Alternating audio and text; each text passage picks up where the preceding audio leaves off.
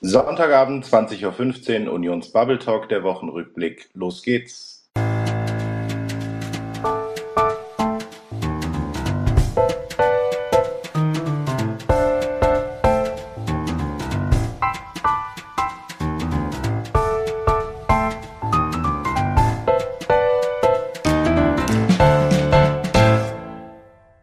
Herzlich willkommen zum 16. Unions Bubble Talk, der Wochenrückblick am heutigen Sonntag, den 26. November 2023.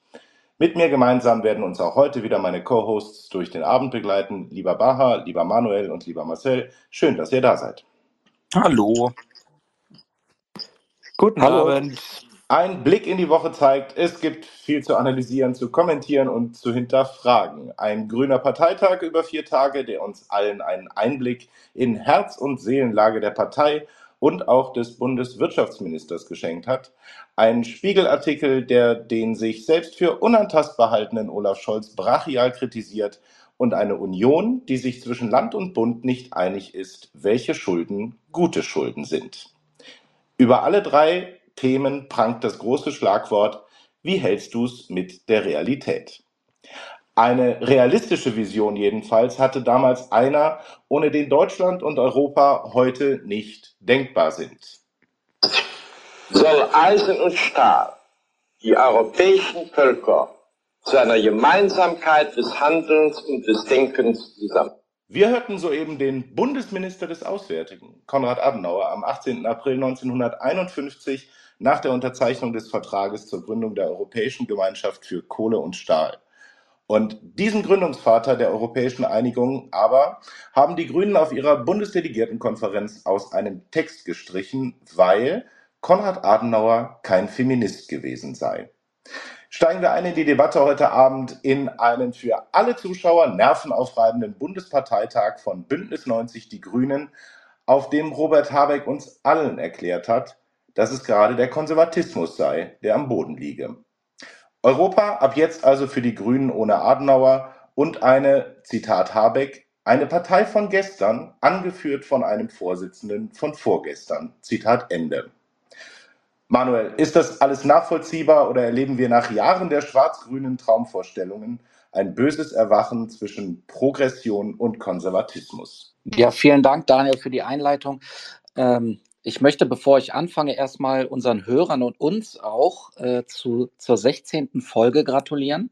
16 Wochen Stillstand und Realitätsverweigerung bei uns im Unionsbubble Talk. Ähm, ich finde, das ist doch ein, ein tolles Jubiläum. Und ähm, um, um da mal einzusteigen äh, in, in der Sache, ähm, wir sind ja unter uns und da kann ich mich ja auch ähm, ruhig auch outen dass ich ziemlich regelmäßig mir den Parteitag der Grünen anschaue. Ähm, so auch dieses Wochenende. Ich weiß, also anschaue ist, äh, ich höre zu, sagen wir es mal so. Ähm, und ich komme da sicherlich äh, auf über 20 Stunden, ähm, wo das nebenbei lief. Und ähm, ich muss sagen, vielleicht einleitend, also so, so gut choreografiert war der Parteitag der Grünen schon lange nicht mehr. Man hat wirklich gesehen, dass die Parteiführung da sich Mühe gegeben hat, wirklich das gut zu organisieren, versucht hat, alle, alle Stolpersteine auszuräumen. Bei Zweien ist es ihnen nicht gelungen, beim Migrationsantrag und bei Konrad Adenauer. Wer hätte es gedacht? Insofern ähm, will ich da vielleicht mal einsteigen ähm, weil es war ja im Prinzip eine, eine schöne Geste auch des Vorschlages des Bundesvorstandes, hier ein Zitat von Konrad Adenauer einzubringen. Und ähm, ich verlese das auch nochmal für uns, damit das auch jeder weiß. Ähm, eingebracht wurde das Zitat von ihm, diese Einheit Europas war ein Traum von wenigen. Sie wurde eine Hoffnung für viele. Sie ist heute eine Notwendigkeit für uns alle ein super Zitat, was auch zeitlos in unsere Zeit passt, was genau auf den Punkt ist. Doch ähm, ja, das war eben ähm, für eine Antragstellerin aus dem Kreisverband Berlin Mitte, meine Nachbarn quasi, ähm, äh, nicht gut genug oder nicht passend genug. Ähm, weil ähm, es war eben so, dass das das einzige Zitat in dem ähm, Europawahlprogramm der Grünen gewesen wäre, ausgerechnet von einem Konservativen und dann noch einem sexistischen Konservativen. Das durfte natürlich nicht sein ähm, und dementsprechend ähm, wurde selbst nach Intervention von Claudia Roth ähm, dieses Zitat auf Beschluss der Versammlung wieder gestrichen. Äh, da, also da wundere ich mich dann allerdings schon ähm, so ein bisschen, weil wenn ich das umdrehe, äh, wenn ich mir mal vorstelle, ja, dass ähm, Adenauer ein Grüner gewesen wäre und dass wir hätten jetzt am Wochenende einen CDU-Parteitag gehabt und unser CDU-Bundesvorstand hätte so ein Zitat reingebracht, wie ähm, wäre wohl die Reaktion gewesen auf so ein Manöver? Ähm, ich denke mal, da würde man sagen, huch, die CDU radikalisiert sich weiter, streicht andere, äh, streicht ähm, äh, den, den Vater der europäischen Integration oder einer der, einer, einer der Väter der, der europäischen Integration raus. Das ist doch ziemlich schroff und ziemlich ablehnt. Ähm, aber so ist es nun irgendwie nun gut. Und ähm, ich finde das extrem, extrem unglücklich von den Grünen, weil es tatsächlich ja auch ein Zitat ist, was in unsere Zeit passt. Und ähm, ich, ich muss sagen, also äh, wenn wir wenn wir annehmen, ja, dass die politische Mitte gerade so ein bisschen stirbt, weil sie unter Druck gerät, ähm, da sprechen wir immer von rechts, wir sprechen immer von Rechtspopulisten, von Rechtsextremen, aber sowas, so eine Kleinigkeit, wie was wir da gesehen haben bei den Grünen, da muss ich sagen, die Mitte stirbt da auch ein bisschen von links, weil wenn plötzlich eine so verdiente Persönlichkeit wie Konrad Adenauer ähm, nicht mehr gut genug ist für ein auch höchst ähm, äh, aktuelles Zitat, dann frage ich mich, ähm, was für eine politische Konzeption da bei den Grünen dahinter steht. Äh, ansonsten muss ich aber allerdings fairerweise sagen, und da komme ich auch erstmal zum Schluss, dass ähm, ich den Europa-Antrag oder also dieses Europawahlprogramm der Grünen eigentlich ähm, ziemlich gut finde. Also da sind viele äh, gute Punkte dabei, ähm, bis auf natürlich äh, das Thema Mercosur-Abkommen, ähm, was nicht verfolgt werden soll. Ähm, das ist sehr schade, dass die Grünen da ihre Linie fortführen, die sie schon bei TTIP ähm, einge, eingerammt haben, ähm, weil internationale Handelsbeziehungen äh, nur die werden uns weiterbringen in Europa. Aber nun gut, aber da sind viele, viele gute Punkte drin. Und ähm, ja, wie gesagt, ein äh, rundum äh, spannender und du hast es richtig gesagt, Daniel, in deiner Einleitung, auch ein, ein Parteitag, der uns Einblicke gegeben hat in das Seelenleben ähm, der Partei. Und da würden mich natürlich auch eure Eindrücke interessieren. Ja, also wenn du schon über die Mitte gesprochen hast, vielleicht ein erstes Zitat aus der Rede Robert Habecks dazu. Ähm, weil wir im Zeichen das tun eines republikanischen Verantwortungsethos. Wir stören in der Mitte, weil wir in der Mitte sind, weil wir sie verändert haben, neu definiert haben. Unabhängig mal davon, dass wir uns, glaube ich, noch sehr mit dieser Rede auseinandersetzen werden, weil es wirklich sehr bedeutende Zitate. auf jeden so Fall, ja, auf jeden Fall. Und ich auch gerne gleich erkläre, wie wir an diese Rede gekommen sind. Der Punkt ist, lieber Baha, du hattest gesagt, äh, du bist eigentlich ganz froh, dass äh, die Adenauer aus dem Europaprogramm äh, herausgestrichen haben, weil es sei jetzt mal wieder Zeit für klare Kante und klares Gegeneinander auch in der politischen Mitte. Ja, das ist richtig. Also es war so die, dieser Versuch mal wieder von mir, einfach mal die, die andere Seite zu sehen. Auf der einen Seite äh, finde ich es natürlich, wie Manuel du gerade erklärt hast, es ist, es ist, ist halt Quatsch. Ja, dann, dann schreib's gar nicht rein. Aber halt irgendwie wieder rausstreichen und darüber eine Diskussion zu führen, ist halt so, so unnötig und auch so, so unglaublich parteipolitisch dass du halt sagst, okay, das gehört zu einem Parteitag dazu, sollen sie machen. Aber es sorgt halt am Ende des Tages eigentlich nur für Kopfschütteln. Was, was ich ganz spannend fand, ist, dass diese Diskussion selbst letztendlich ja wieder dazu beiträgt, dass es eine, ich sag jetzt mal, Profilierung gibt bei der Partei. Und das ist jetzt gar nicht wertend, sondern es geht einfach darum, dass man nicht everybody's darling sein kann. Also ich glaube, das ist etwas, wo kurz nach der Wahl 2021 ähm, die, die Grünen reinmarschiert sind, waren ja auch kurz vor der Wahl schon mal auf diesem Hype gewesen. Ja, da, da waren sie quasi die, die neue Mitte und rechts der Mitte haben sie die Leute abgegriffen mit dem modernen neuen Konservatismus und links der Mitte sowieso. Und eigentlich waren sie ja die Volkspartei, die neue. Ja, also gab es ja auch zahlreiche Überschriften. Und ich glaube, was wir einfach sehen, ist, nein, diese Partei ist keine Volkspartei. Diese Partei ist nach wie vor im Kern eine Klientelpartei, die auch mit zunehmendem Widerspruch immer mehr in ihrem, äh, also ich sage jetzt mal, die, die, die Mauern hochzieht und wie man ja bei diesem Parteitag gesehen hat, tatsächlich sich in ihre eigene Welt zurückzieht. Und das ist etwas, was ich mit dieser Diskussion um das Adenauer-Zitat auch nochmal bestätigt gesehen habe, wo ich so dachte, ja, mein Gott, ihr seid halt nicht irgendwie eine modernere CDU, CSU. Ihr seid halt auch nicht irgendwie die neue Mitte, nur weil ihr behauptet, weil ihr jetzt in die Mitte rein drängt, mit mehr als 5, 6 Prozent als noch äh, in der Wahl zuvor, dass es jetzt in irgendeiner Art und Weise eine, eine Neudefinition der Mitte geben müsste. Ihr gehört genauso zur Mitte wie alle anderen, aber die Wahrheit ist doch, und wir haben ja dazu die Studien, ich müsste jetzt nochmal raussuchen, ähm, kann ich dann auch gerne anhängen, dass die eigenen Wähler, das eigene Wählerklientel sich deutlich linker als das von der SPD sieht. Also in, insofern, ich finde es einfach gut für den politischen Raum, wenn wir da einfach ein bisschen mehr Abgrenzung sehen, ein bisschen mehr Zuspitzung sehen und die Leute halt auch einfach zukünftig wieder eine Auswahl haben und wissen, was, also was haben sie bei so einer Partei? Wenn jeder alles sein will, ja, dann, äh, dann, dann wird's halt eine Einheitsbrei und am Ende gewinnt die AfD.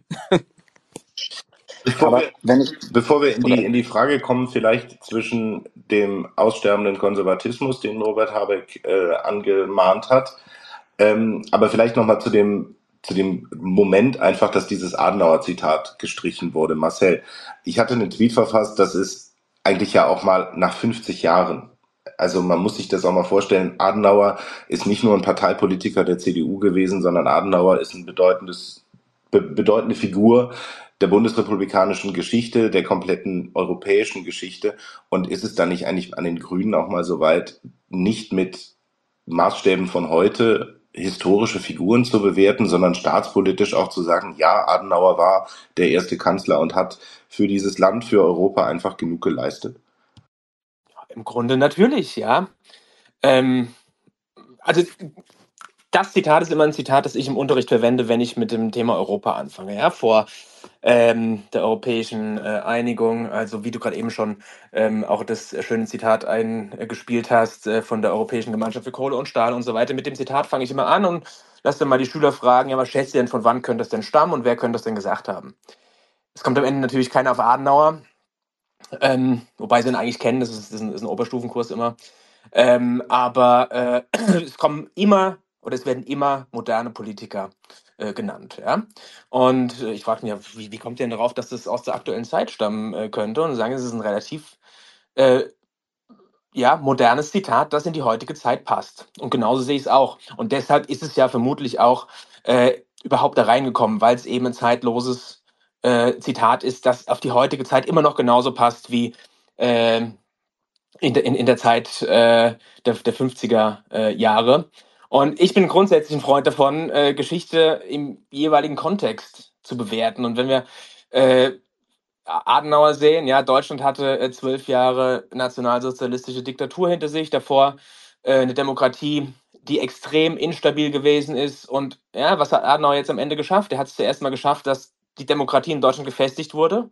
Und äh, wir haben jetzt ja, ja, wir müssen mal hochrechnen, ähm, das äh, Grundgesetz 1949 äh, in Kraft äh, getreten. Ja, äh, eine Demokratie, die über 70 Jahre in, inzwischen alt ist, was wahrscheinlich in den 50er Jahren vielleicht nicht alle gedacht hätten. Ja, dann kommt ähm, die Westbindung dazu, die soziale Marktwirtschaft, ja, die gegen Widerstände der Opposition durchgebracht wurde, von der wir heute extrem profitieren. Ja, und äh, dann letztlich auch eben die europäische Integration, ähm, die uns äh, im Grunde nach ja, Jahrhunderten des Krieges äh, stabile Verhältnisse, friedliche Verhältnisse in Deutschland und vor allem in Europa ähm, ge ja, gegeben hat. Und jetzt, mein Gott, er war kein Feminist. Wenn man es mal so betrachtet, ich glaube nicht, dass es in der damaligen Zeit, unmittelbar nach dem Krieg, irgendjemand interessiert hat, ob Konrad Adenauer Feminist war oder nicht. Ja, die Leute wollten Frieden, die Leute waren ähm, ja teilweise äh, hat, hatten Hunger, ähm, hatten ihre Heimat verloren und so weiter und so fort. Ich glaube, der Feminismus war eins der letzten Dinge, für die sie sich damals interessiert hatten. Und wenn man Geschichte, glaube ich, aus dem Aspekt betrachtet, ähm, ja, es ist, es ist meines Erachtens die sinnvollere Herangehensweise. Äh, genau richtig, Marcel. Und äh, ich möchte dazu ergänzen, ähm, es passt doch auch super in diese Zeit, wenn wir uns an Konrad Adenauer erinnern, weil du hast es ja schon angedeutet. Äh, Konrad Adenauer als erster Bundeskanzler, äh, welche Verhältnisse hatte er denn?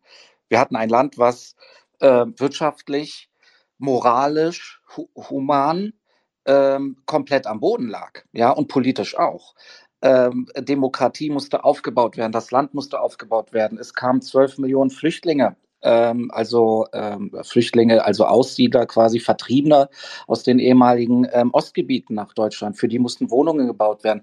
Es, es waren im Prinzip die Probleme, die wir heute haben, mal zwei, ja, äh, oder hoch zwei. Und ähm, man hat ja auch diesen Eindruck gehabt bei der Habeck-Rede irgendwie, ähm, es ist alles, alles so schlimm und nur wenn wir die Schuldenbremse abschaffen, dann kommen wir aus diesem Schlamassel raus. Ähm, damals konnte man quasi keine Schulden aufnehmen, weil ähm, niemand Deutschland so wirklich Geld geliehen hat, ja, weil die ähm, Kreditgeber im Ausland ja erstmal schauen mussten, huch, ähm, wie ähm, entwickelt sich das Land? Vor allen Dingen in der Blockkonfrontation. Wir hatten die Berliner Blockade. also da waren so viele Sachen, die so schwer waren für die damaligen Bundesregierungen ähm, und äh, es, es gelang. Ja, man hat es geschafft. Warum sollten wir also heute, weil wir hier irgendwie ähm, ein paar Solardächer aufbauen wollen, ein paar Windräder aufstellen wollen, ähm, irgendwie Stahl äh, irgendwann grün herstellen wollen, warum soll das alles so schwierig sein, äh, wenn doch uns äh, eigentlich die Geschichte der Bundesrepublik zeigt, dass das alles möglich ist, wenn man politische Weitsicht hat, Realitätssinn und eben auch die Themen wirklich angeht. Und ähm, da fand ich so ein bisschen bei, bei Habeck eben das, das Problem, ähm, dass da nicht so wirklich der Realitäts, äh, der, der Blick der Realität äh, bei ihm auch ist. Ja, das haben die Grünen immer gesagt. Sein, sein, sein Schlusswort war ja, unsere Ideologie ist die Wirklichkeit. Ähm, aber er hat zum Beispiel gesagt, wir haben immer vor der Abhängigkeit äh, bei Energie gewarnt, ja, was ähm, äh, zu Russland angeht. Aber da frage ich mich, wer hat denn Nord Stream 1 ähm, initiiert? Ja, die Grünen haben immer gewarnt vor Nord Stream 2, aber zu diesem Zeitpunkt kam schon durchschnittlich 50 Prozent unseres Erdgases aus Russland. Also ähm, das kann man doch nicht ähm, wegdiskutieren. Der Plan der Grünen war immer mit Gaskraftwerken, die mit ähm, Erdgas aus Russland beliefert werden, die Energiewende zu schaffen. Das ist jetzt tatsächlich in die Bütt gegangen. Aber was machen die Grünen, statt daraus die, also ihre Realität anzupassen? Sie schalten trotzdem die Atomkraftwerke ab. Und jetzt haben wir den Schlamassel, dass wir eben da einige Milliarden jetzt jedes Jahr reinsteuern müssen, die fehlen für andere Investitionen, für echte Investitionen. Und äh, da muss ich sagen, ähm, ich sehe da äh, weniger eine Krise des Konservatismus, um das auch nochmal aufzumachen, sondern eher auch so ein bisschen eine Krise der Ampel, die jetzt eben in einer Notlage ist und versucht, irgendwie da rauszukommen. Ja, also hört man aber jetzt Robert Habeck zu und ich zitiere mal wieder aus seiner Rede. Ähm, die Veränderungen sind Realität, die Herausforderungen sind Realität. Corona, die Kriege, die Klimakrise, die Geoökonomie, hohe Migrationszahlen. Wir haben diese Realität voll angenommen und wir stellen uns ihr. Es waren die anderen, die sie verweigert haben. Baha, ich weiß, dass die Rede dir sowieso sehr viel Kopfschmerzen gemacht hat, wie mir auch beim Zuhören. Ich wusste auch am Ende überhaupt nicht mehr, äh, wo äh, wo der Anfang und wo das Ende wirklich war, weil es wirklich durch alle Themen irgendwie durchging. Und es sind genau solche Versatzstücke, die irgendwie am Ende zwar schön im Raum klingen, aber halt völlig inhaltslos sind.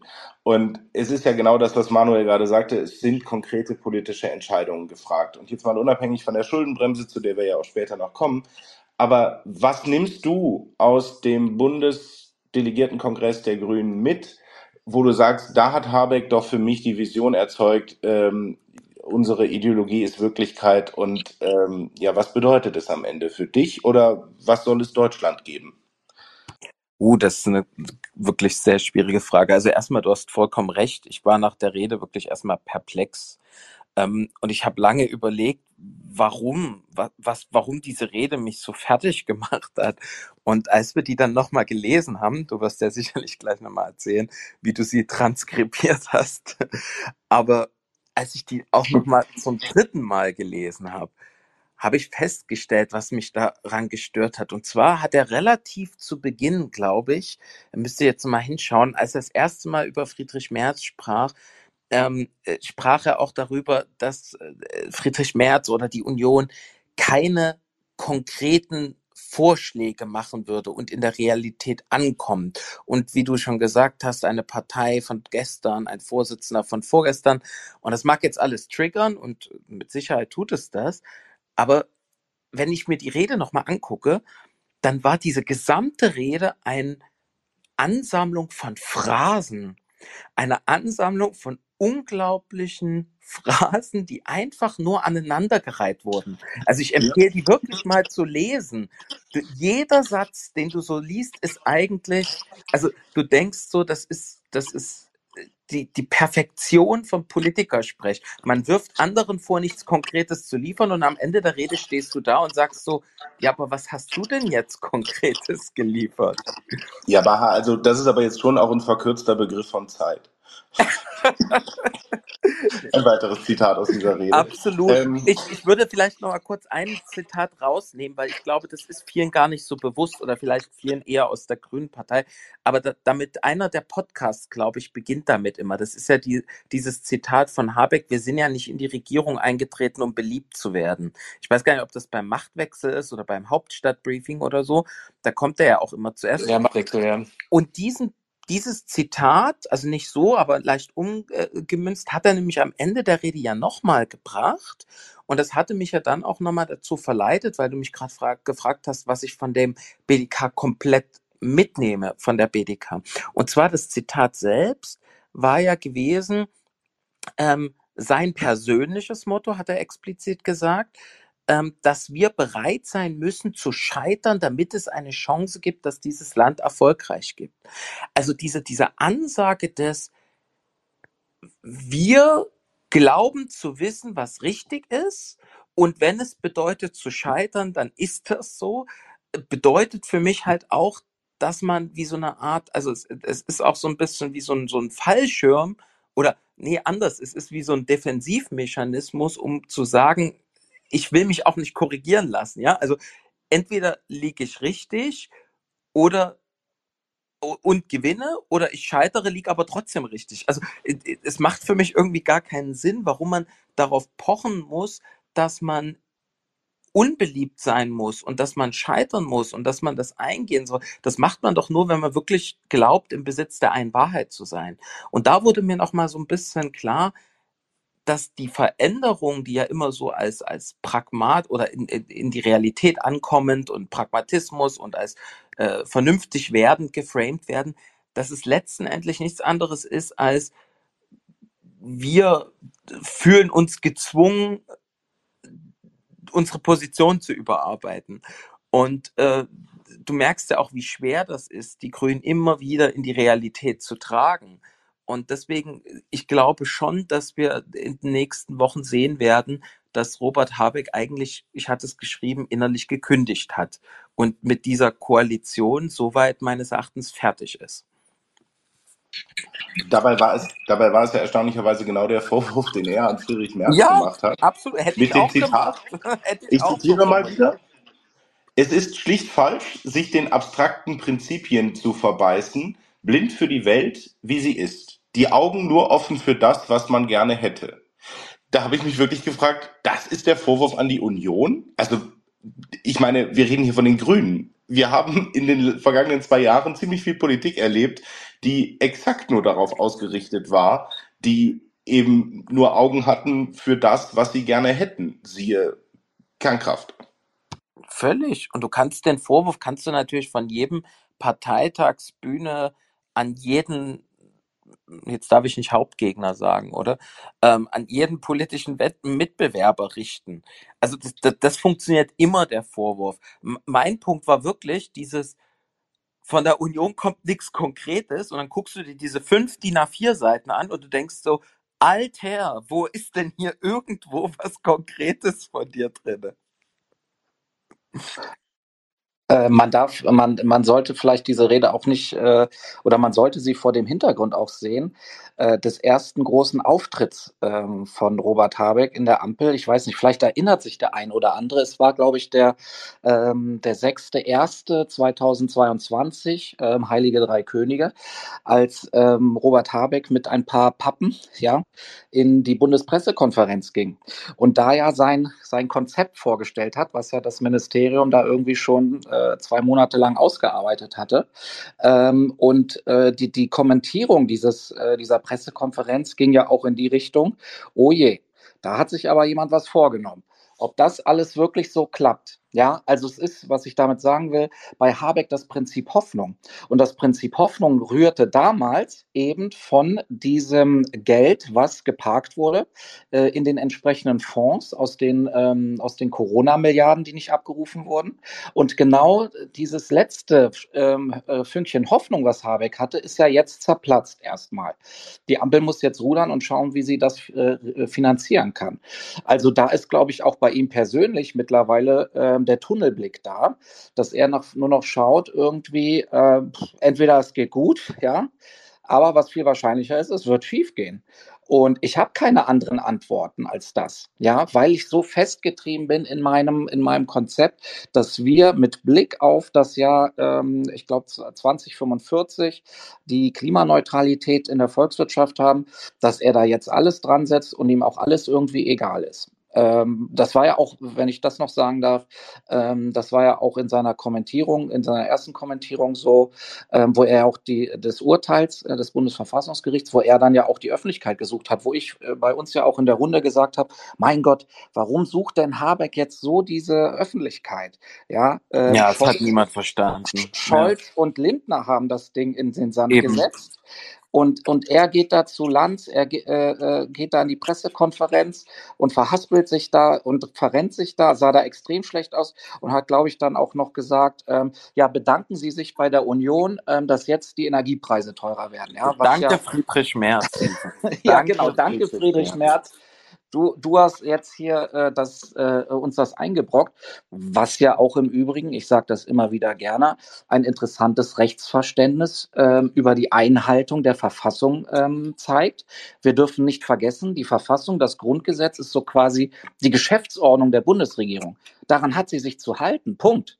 Ja, also da gibt es keine Diskussion irgendwie, ob da, wer da klagt, dass der der Schuldige ist oder so. Nein, die Regierung hat den Bock missgemacht. Und da verstehe ich Habeck nicht, dass er da nicht irgendwie ähm, sich da irgendwie auch ein bisschen Selbstkritik beziehungsweise ähm, sich da zumindest erstmal zurückhält und schaut, was eigentlich ja das Bundeskanzleramt als die führende Instanz in der Ampel da macht. Ja, aber, aber Selbstkritik, haben wir, haben wir irgendwas an Selbstkritik gehört von den Grünen in vier Tagen Parteitag?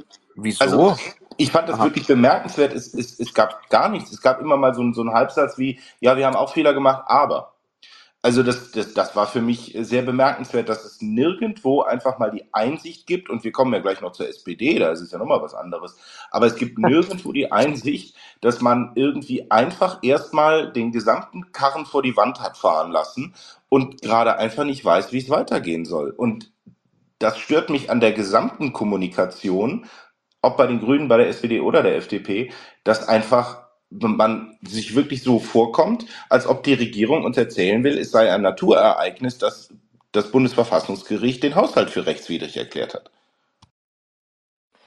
Ja, ich habe den Parteitag nicht so ausführlich verfolgt wie Manuel. Ich bin da nicht so ein, so ein Sukti, was für grüne Parteitage äh, Ja, hast nebenbei ein Schwein geschlachtet.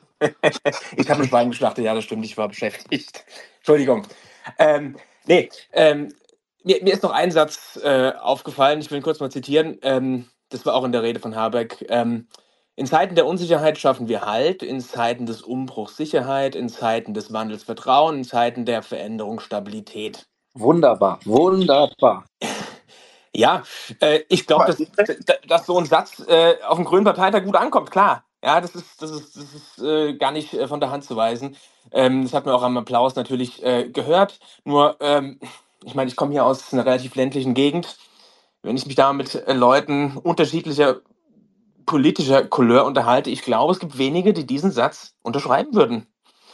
Und ähm, ja, es war eine Parteitagsrede, ist ja schön und gut. Da äh, muss man natürlich auch die eigene, die eigene Basis ein bisschen anheizen. Aber ich glaube, das äh, zeigt eben auch, dass, dass es da eine gewisse Realitätsferne gibt. Also die Ziel, Ziel der Grünen ist ja immer irgendwie in gewisser Weise die Welt besser zu machen, die Welt zu verändern. Und ich meine, das ist ein hehres Ziel, das ist ja auch vollkommen legitim, das ist vollkommen in Ordnung.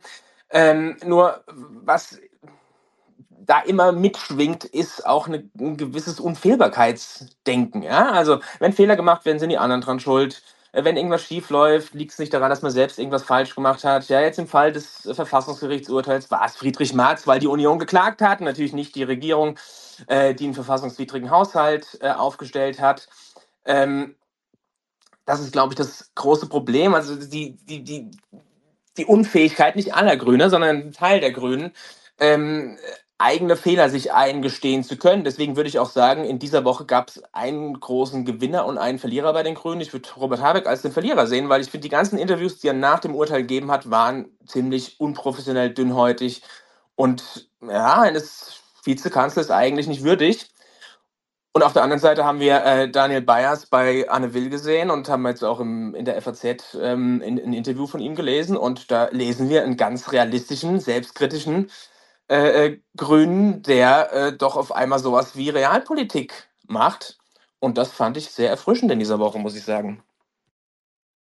Äh, das ist korrekt. Es war allerdings nicht äh, Anne Will, es war Malbert Illner, wo er war. Äh, Barhard. Entschuldigung, habe ich, glaube ich, schon mal falsch getwittert. Ich, ich wollte, ich wollte bloß fragen, ob, ob bei Jas oder ob man, Manuel, hat man überhaupt solche Stimmen, wie, wie jetzt bei es auch in dem Interview, hat, hat man die auf dem Parteitag der Grünen gehört? Ähm, nicht wirklich. Also ähm, das Gros eigentlich, ähm, weil es dazu auch keinen kein Antrag gab oder irgendwas. Ja, also okay. das, das war ja nichts, was, was jetzt irgendwie diskutiert wurde. Es war immer nur äh, in den Reden immer beiläufig erwähnt. Und ähm, also der, der Konsens bei den Grünen ist, ähm, dass die, die Schuldenbremse äh, abgeschafft beziehungsweise zumindestens ähm, reformiert werden soll. Habeck hat das ja selbst in seiner Rede gesagt, indem er aus der goldenen Investitionsregel ja natürlich die grün-goldene Investitionsregel Grün äh, gemacht hat. Ja, also zu erklären. Ja, das hat auch wieder kein Mensch verstanden, was er da ja, sagen wollte. Also, ja, genau, warum grün? Ja, warum grün? Also Investitionsregel heißt in dem Fall, dass man als, ähm, als also dass der Bundeshaushalt Schulden aufnehmen kann in der gleichen Höhe, wie er investiert. Nur muss man dann sagen, was ist eine Investition? Da kommen wir wieder in diese Definitionsfragen. Und hier hat er gesagt, grün-golden. Also was bedeutet das? Heißt das Investitionen jetzt nur in die Energieinfrastruktur zum Beispiel? Ja, ja vor allen Dingen, aber Entschuldigung, vor allen Dingen, das war, das war der Zustand des Grundgesetzes vor der Schuldenbremse 2009. Das war die Rechtslage. Das war, äh, es muss immer so viel investiert. Also das, was an Krediten aufgenommen werden muss, muss auch investiert werden. Und dann wurde halt gesagt, ja, die Investition ins Bürgergeld, würde man heute sagen, ist halt Investition in gesellschaftlichen Zusammenhalt. Genau, genau. Ähm, genau richtig, ja. Genauso wie die Kindergrundsicherung ähm, ja auch in den Investitionen ist in den, in den Zusammenhalt der Gesellschaft, weil dadurch äh, Kinderarmut reduziert wird. Ähm, das ist natürlich eine sehr weite Definition äh, von Investitionen. Eigentlich, und ähm, das hat ja auch ähm, unser, unser Gast beim letzten Mal gesagt, der, ähm, der Yannick, dass eigentlich Investition nur das ist, was man wirklich, also in Stein, was man wirklich anfassen kann, was tangibel ist, ja, ähm, und, und nicht eben solche Spirenzien wie Sozialleistungen. So. Also insofern ähm, war es jetzt, um da auf deine Frage zurückzukommen, war ähm, tatsächlich so, dass eigentlich das, das kein, dass es da niemanden wirklich gab, der sich da prominent in die Bütt äh, gesprungen ist und gesagt hat, jo, wir müssen das, wir müssen unter den gegebenen Umständen zurechtkommen. Ja. Ja, das ist, das ist wirklich schade. Also schade jetzt nicht im Sinne von, ähm, dass man dafür, also ich verstehe auch, dass man da jetzt nicht irgendwie riesige Debatten geführt hat, das wäre ja unangenehm gewesen, aber es ist schon schade, dass sich diese Stimme, die, die, er ist jetzt auch niemand, äh, also kein Niemand, sondern er ist jetzt auch nicht äh, vorderste Reihe der grünen Politiker, aber ich merke trotzdem, dass er immer mehr Interviews gibt, immer mehr sich auch zu bundespolitischen Entwicklungen äußert, was mir übrigens sehr gut gefällt, was er da sagt. Und wenn du jetzt mal die Rede von Habeck nimmst, die ja wie gesagt hier jeder nachlesen kann. Und wenn du das Interview von Bayers nimmst, dann hast du auf der einen Seite jemanden, der behauptet, in der Realität schon längst angekommen zu sein und diese mehr äh, repräsentiert als jeder andere Partei. Und dann hast du auf der anderen Seite jemanden, der selbstkritisch, demütig, an manchen Punkten auch parteipolitisch sicherlich äh, pointiert äh, spricht. Aber da sitzt jemand, der die Realität tatsächlich lebt. Und das finde ich schon interessant. Der Kontrast zwischen Bayas und Habeck, also Interview und Rede, der ist meines Erachtens sehr krass. Und da weiß ich nicht, ob Habeck sich gerade wegentwickelt. Also meine Vermutung ist schon, dass er sich quasi von seinem ursprünglich meines Erachtens auch deutlich pragmatischeren Kurs wieder wegentwickelt und wie gesagt Richtung Wahlkampf geht? Oder ist Bayas einfach bloß ein, bei mir würde man sagen, ein Token? Ja, ich muss sagen, ich fand auch die Kritik Habecks an der Schuldenbremse insgesamt ziemlich trivial. Er hat ja eigentlich nur gesagt, oder immer wieder darauf abgestellt, ähm, wenn wir die Schuldenbremse haben, können wir weder in Klimaschutz investieren noch in Zukunftstechnologien und so weiter. Ja, also quasi, wenn wir jetzt die Schuldenbremse nicht, nicht aufweichen, dann äh, verpennen wir sozusagen äh, die Zukunft und werden nicht klimaneutral und so weiter und so fort. Ja. Äh, an anderer Stelle in seiner Rede hat er gesagt, Politik ist das Übersetzen von erkannten Notwendigkeiten in gesellschaftliche Möglichkeiten. Ja, jetzt kann man darüber streiten, was das heißen mag. Ja, aber ich würde es mal so in, interpretieren, dass Politik erkennen muss, okay, wir müssen was ändern und müssen jetzt schauen, wie kriegen wir das verändert. Ja, wenn man dann aber hingeht und diese wichtigen Investitionen, die er ja angemahnt hat, ja, in Klimaschutz, in äh, Zukunftstechnologien, wenn man die dann in einen Fonds reinschmeißt, der am Ende verfassungswidrig ist, dann muss man sich die Frage stellen, ähm, ob hier äh, das Übersetzen in dieser Notwendigkeiten, in gesellschaftliche Möglichkeiten clever angegangen wurde. Ja, also man hätte eigentlich hingehen müssen und hätte priorisieren müssen, hätte sagen müssen, okay, Investitionen in die Zukunft, die sind uns wichtig, äh, Klimaschutz ist uns wichtig, das priorisieren wir oder das stellen wir nach oben und gucken halt, was uns weniger wichtig ist was nicht so drängend ist und versuchen da irgendwas rauszunehmen. Und das ist eben nicht passiert. Man hat versucht, den einfachen Weg zu geben. Ja, man äh, wollte am Ende ähm,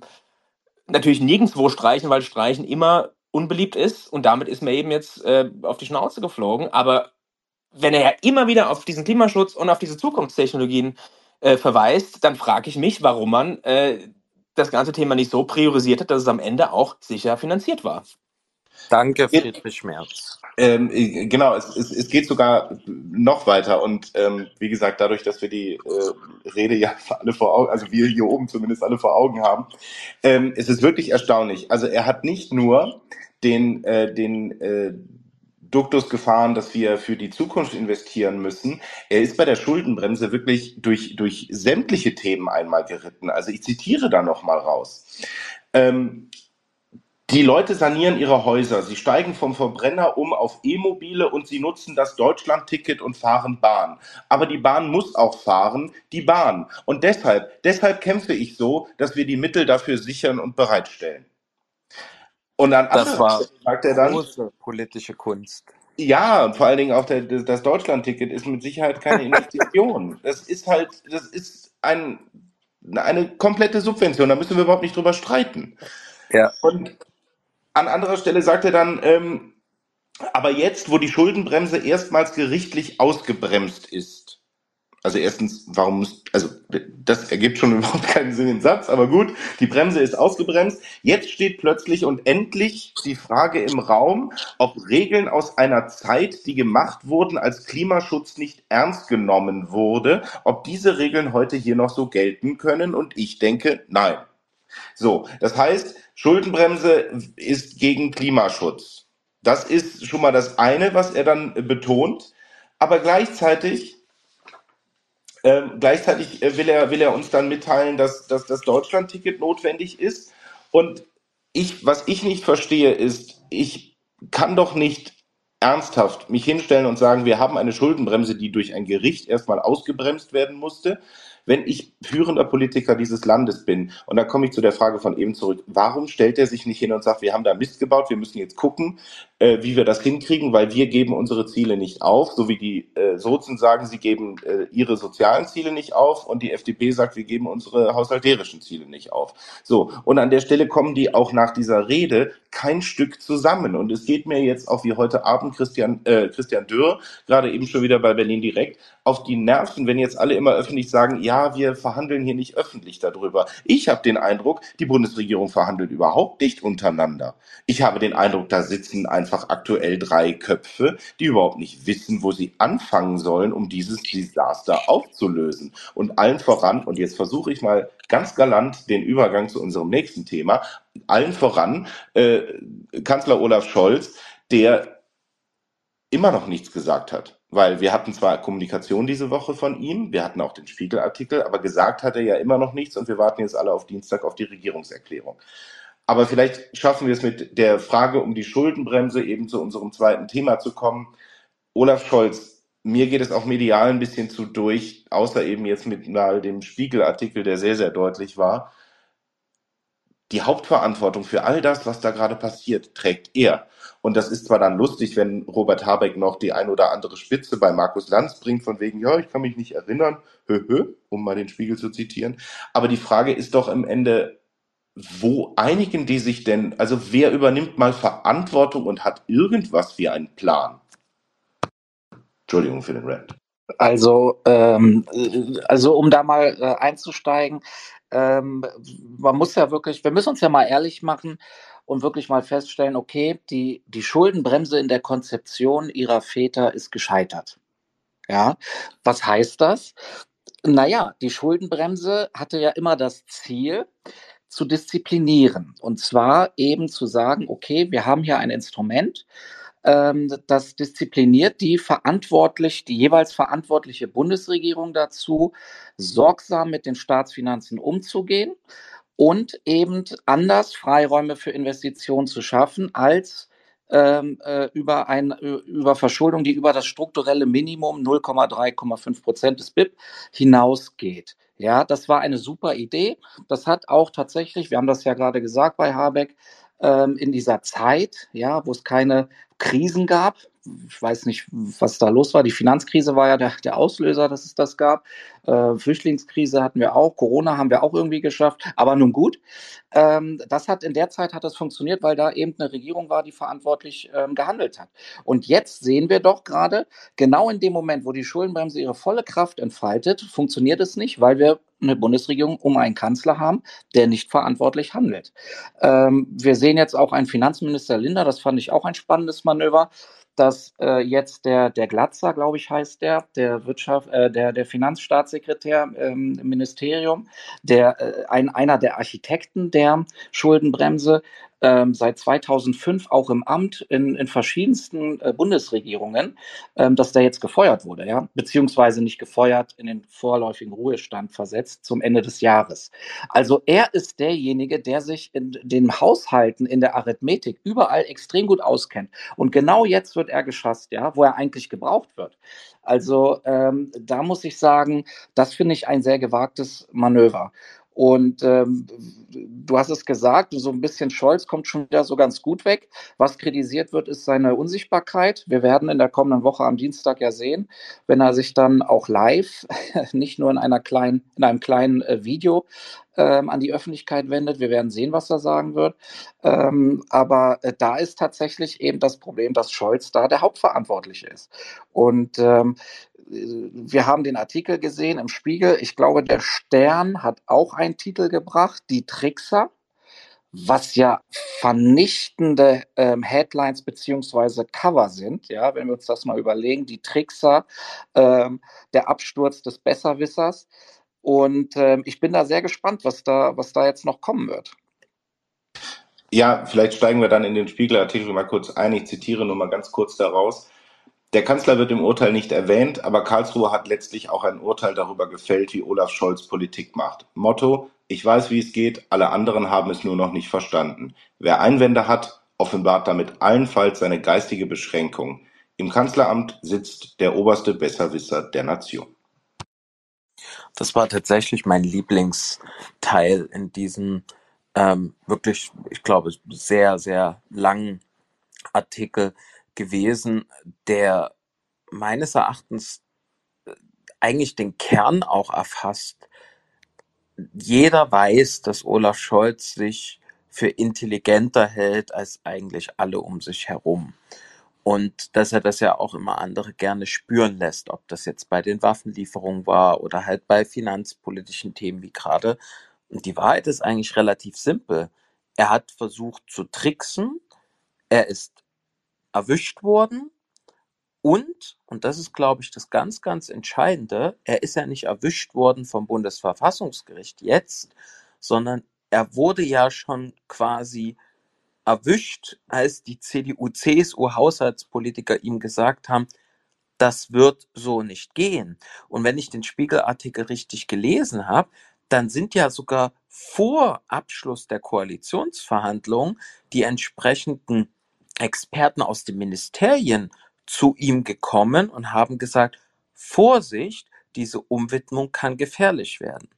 Und wenn man jetzt mal den Koalitionsvertrag zur Hand nimmt, ich habe das die Tage mal gemacht, dann stellt man ja fest, dass dort diese Umwidmung explizit auch benannt wurde mit den schönen Zielen.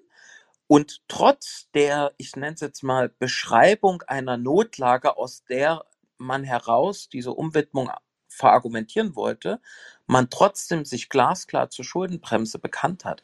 Also ich glaube, hier hat jemand ganz genau gewusst, was er tut und war auch fester Überzeugung, wahrscheinlich auch mit der Hilfe seines Staatssekretärs dort, ähm, dass das sicher ist, das Ding, dass das nicht einkassiert wird. Und selbst als ihm zig Leute gesagt haben, Vorsicht, das wird nichts, wird er wahrscheinlich in Olaf Scholz Manier sich gedacht haben, nee, ich habe das genau geprüft, ich weiß, wie es geht. Ich, und wenn es Probleme gibt, kriege ich die auch wieder hin. Ich bin Teflon Olaf. Ja, und ich glaube, das ist tatsächlich die Wahrheit, dass er sich einfach, ich würde sagen, tricksen, das liegt schon lange zurück. Das hat er quasi zur Zeit der Kroko schon gemacht, die ersten Umwidmungen. Aber jetzt wurde er einfach erwischt. Ja, er wurde einfach erwischt und er hat sich geirrt.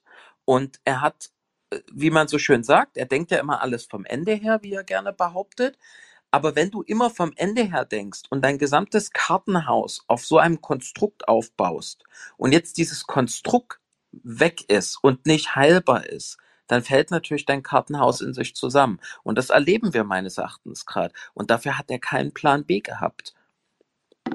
Ja, vielleicht auf das, was Manuel gerade nochmal sagte, weil ich den Tweet so süß fand.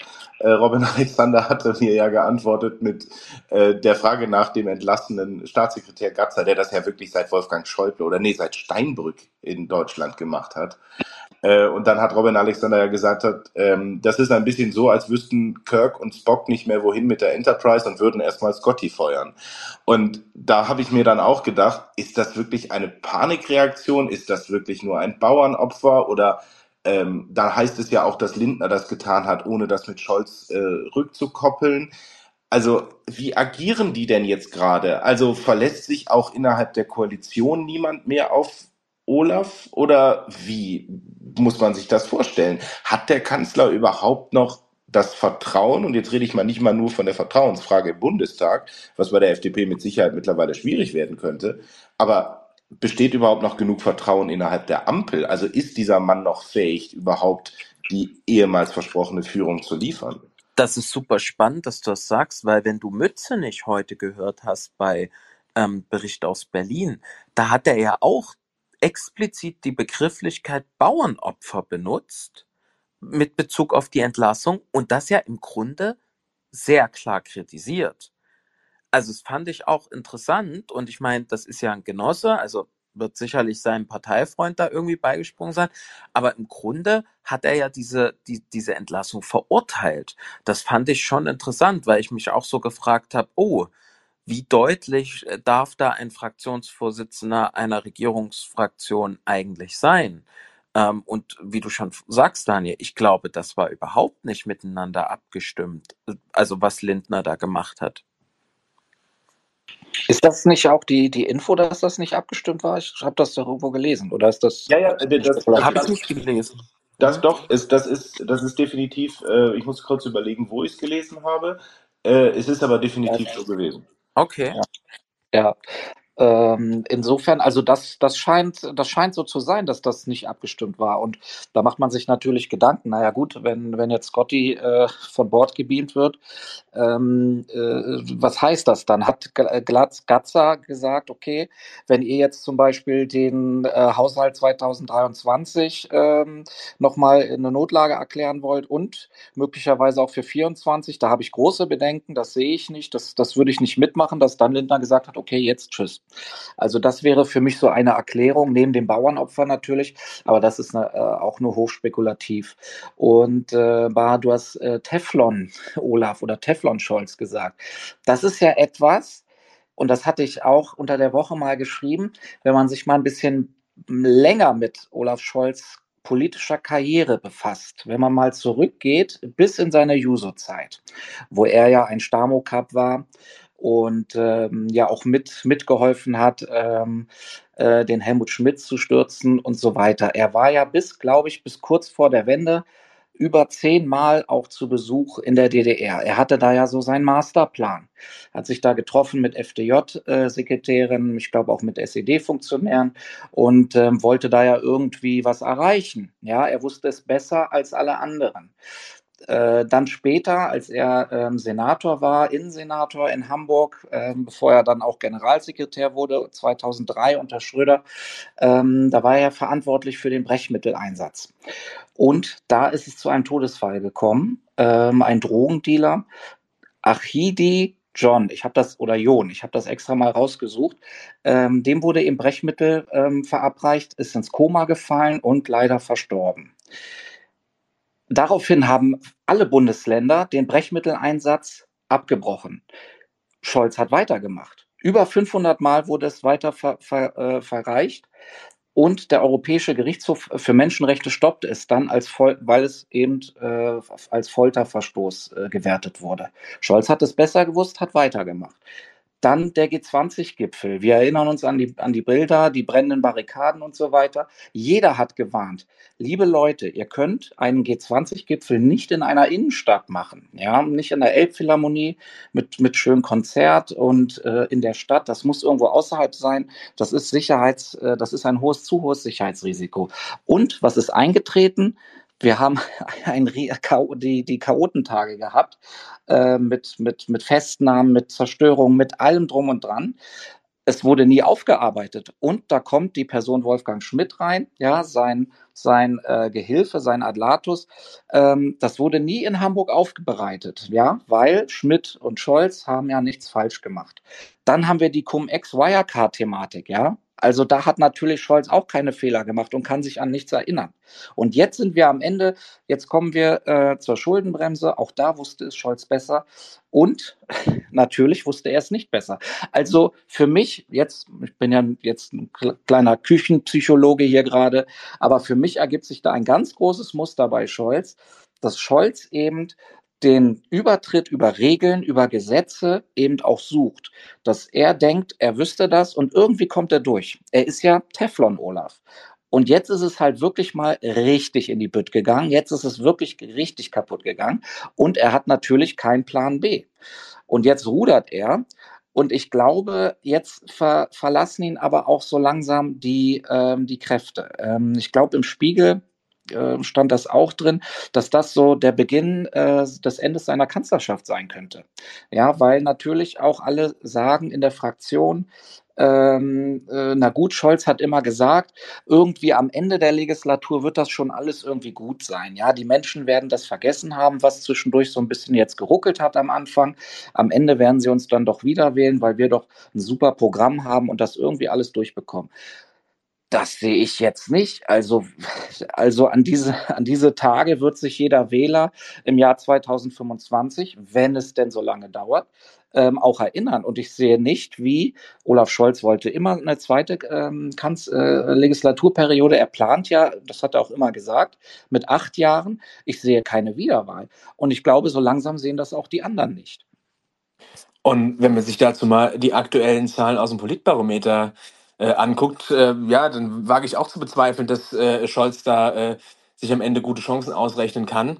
Denn ähm, gut, ich meine, über die Umfragen äh, zur Bundestagswahl, über die, über die Sonntagsfrage müssen wir nicht großartig reden. Da äh, krebst die Kanzlerpartei äh, weit unter 20 Prozent, um, um die 15 Prozent rum. Das ist ja eigentlich eine Katastrophe für eine Kanzlerpartei. Äh, Scholz ist bei den beliebtesten zehn äh, Politikern auf Platz 6 vor, oder nee, punktgleich mit dem Antichristen äh, Friedrich Merz. Ähm, und äh, ja, auf die Frage, wie jetzt umgegangen werden soll mit dem Verfassungsgerichtsurteil, ja, sagen 57 Prozent Ausgabenkürzungen, nur 23 Prozent sagen mehr Schulden, 11 Prozent sagen äh, höhere Steuern, ja. Die beliebteste Koalition und die einzige Koalition, äh, die mehr Zustimmung als Ablehnung erfährt, ist eine große Koalition unter Unionsführung, ja.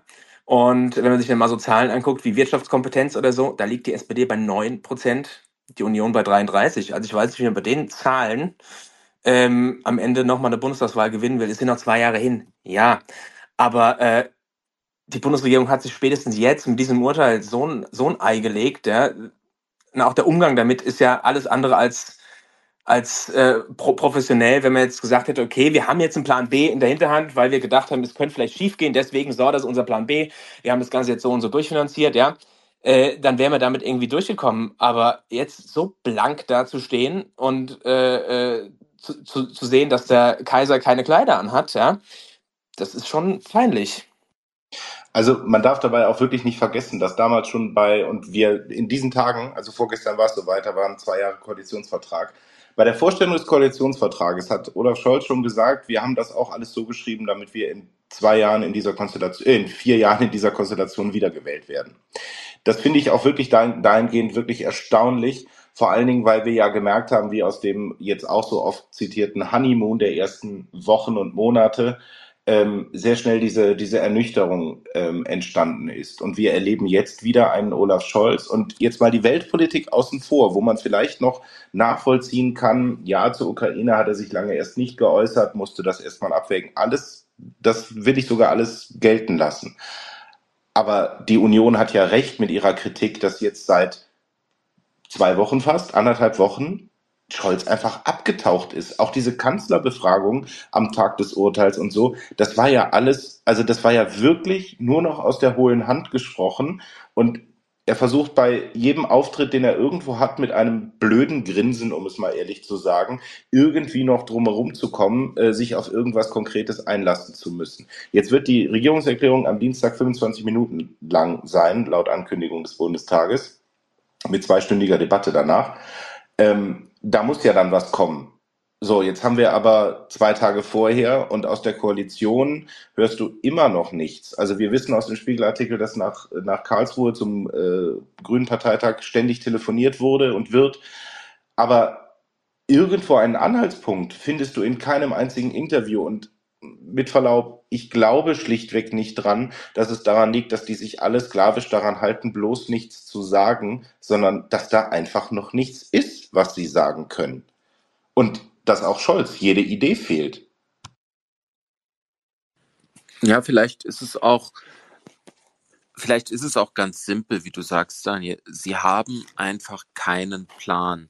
Und angesichts der, der, der Situation, also das, dass man wirklich diese dieses Urteil so nicht erwartet hat und deswegen natürlich auch keinen Plan in der Hinterhand hatte, wobei man sich halt fragt, warum eine Regierung, vor allen Dingen, wenn sie so häufig schon gewarnt wurde und äh, tatsächlich ja auch vom Bundesverfassungsgericht schon erste Indikationen hatte zuvor, dass sie sich dann halt nicht auf ein Worst-Case-Szenario vorbereitet hat, äh, äh, macht natürlich äh, fassungslos. Aber nehmen wir mal nur an, dass es jetzt ist, wie es ist. So, sie hatten keinen Plan, etc.